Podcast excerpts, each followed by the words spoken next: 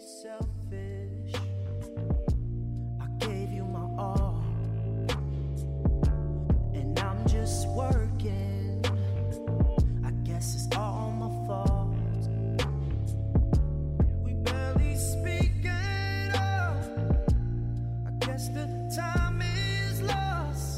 Hi，各位同学，大家好，我是姚老师，欢迎大家来到今天这一期的英语口语每日养成。今天的话呢，我们要来学习的台词依旧来自于《Desperate Housewives》Season One Episode Thirteen，《绝望的主妇》当中的第一季第十三集。I can't believe you're just uprooting us like this. You know, I can't believe you're just uprooting us like this. I can't believe you're just uprooting us like this. 我真是不敢相信你就这样拆散了我们。I can't believe you're just uprooting us like this. 在整段台词朗读过程当中呢，首先我们先注意一下 can 它的否定的缩写。这个单词的话呢，在英式发音当中，我们可以读成 can't can't，而在美式发音呢，我们读作梅花音，所以是 can't can't。发音呢会有比较大的区别。can't 和 believe 相遇的时候呢，有一个完全失去爆破的现象。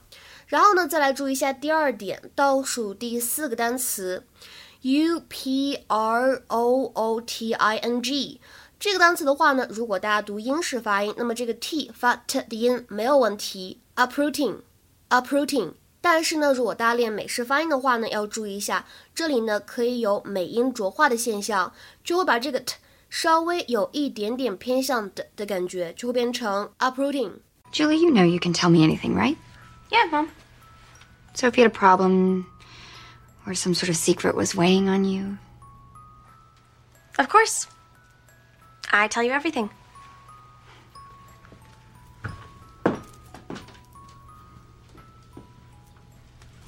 You know, I can't believe you're just uprooting us like this. We need a fresh start. Here. You want to get it about like this. Uh, so many bad things have happened around here. Finally, I have someone I can talk to. It's like you want to take that away. You mean Julie? Yeah, What bad things do you talk to her about? Do you talk to her about your mother? yeah. And other stuff. Like what? Zach, like what? Dad, this is what I've been trying to talk to you about. Okay. Ever since Mom died, I've I've started to remember things. Just quick flashes from when I was little. Nice and taut like this. What kind of things? Lots of blood. Mom screaming. And Dana. I remember killing Dana. You told this to Julie? I trust her. Did she tell her mother?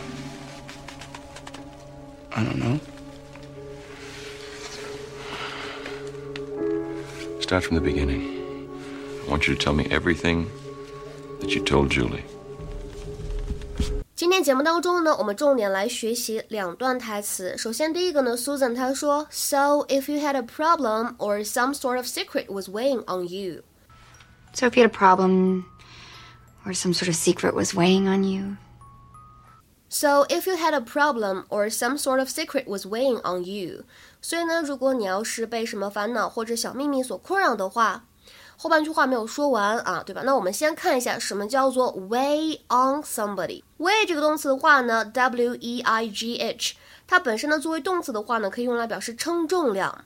那么 weigh on something 本身的意思是额外增加重量、额外增加负担，使某个东西弯曲或者坠落。比如说，I'm just worried about all the snow weighing on the roof. I'm just worried about all the snow weighing on the roof.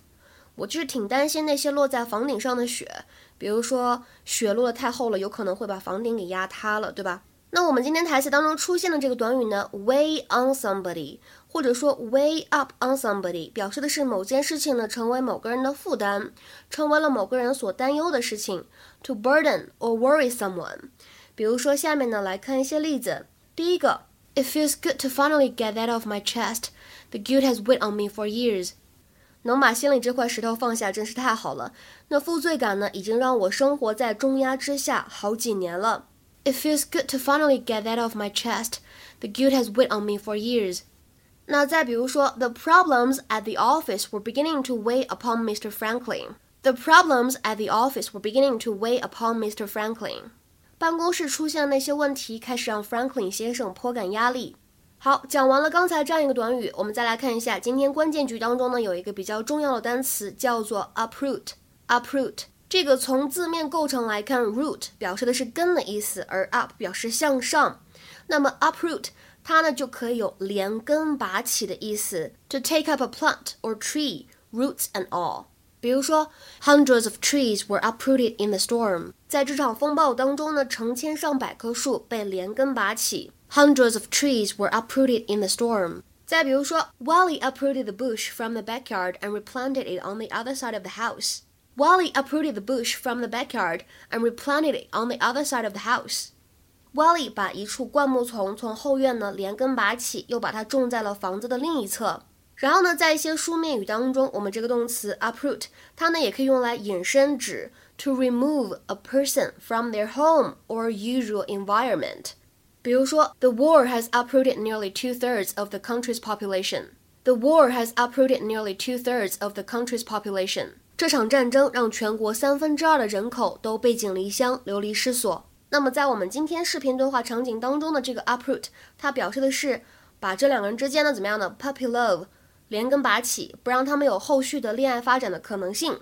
就是说，恋爱的小幼苗呢被连根拔掉了，或者说恋爱的小火焰呢被浇灭了，就这个意思。今天的话呢，请同学们尝试翻一下下面这个句子，并留言在文章的留言区。公司的财政问题开始让我颇有压力，或者你也可以说让我压力山大。这句话应该如何使用我们刚才讲过的 weigh on somebody 来造句呢？期待各位同学的踊跃发言。我们今天节目呢，就先讲到这里了，拜拜。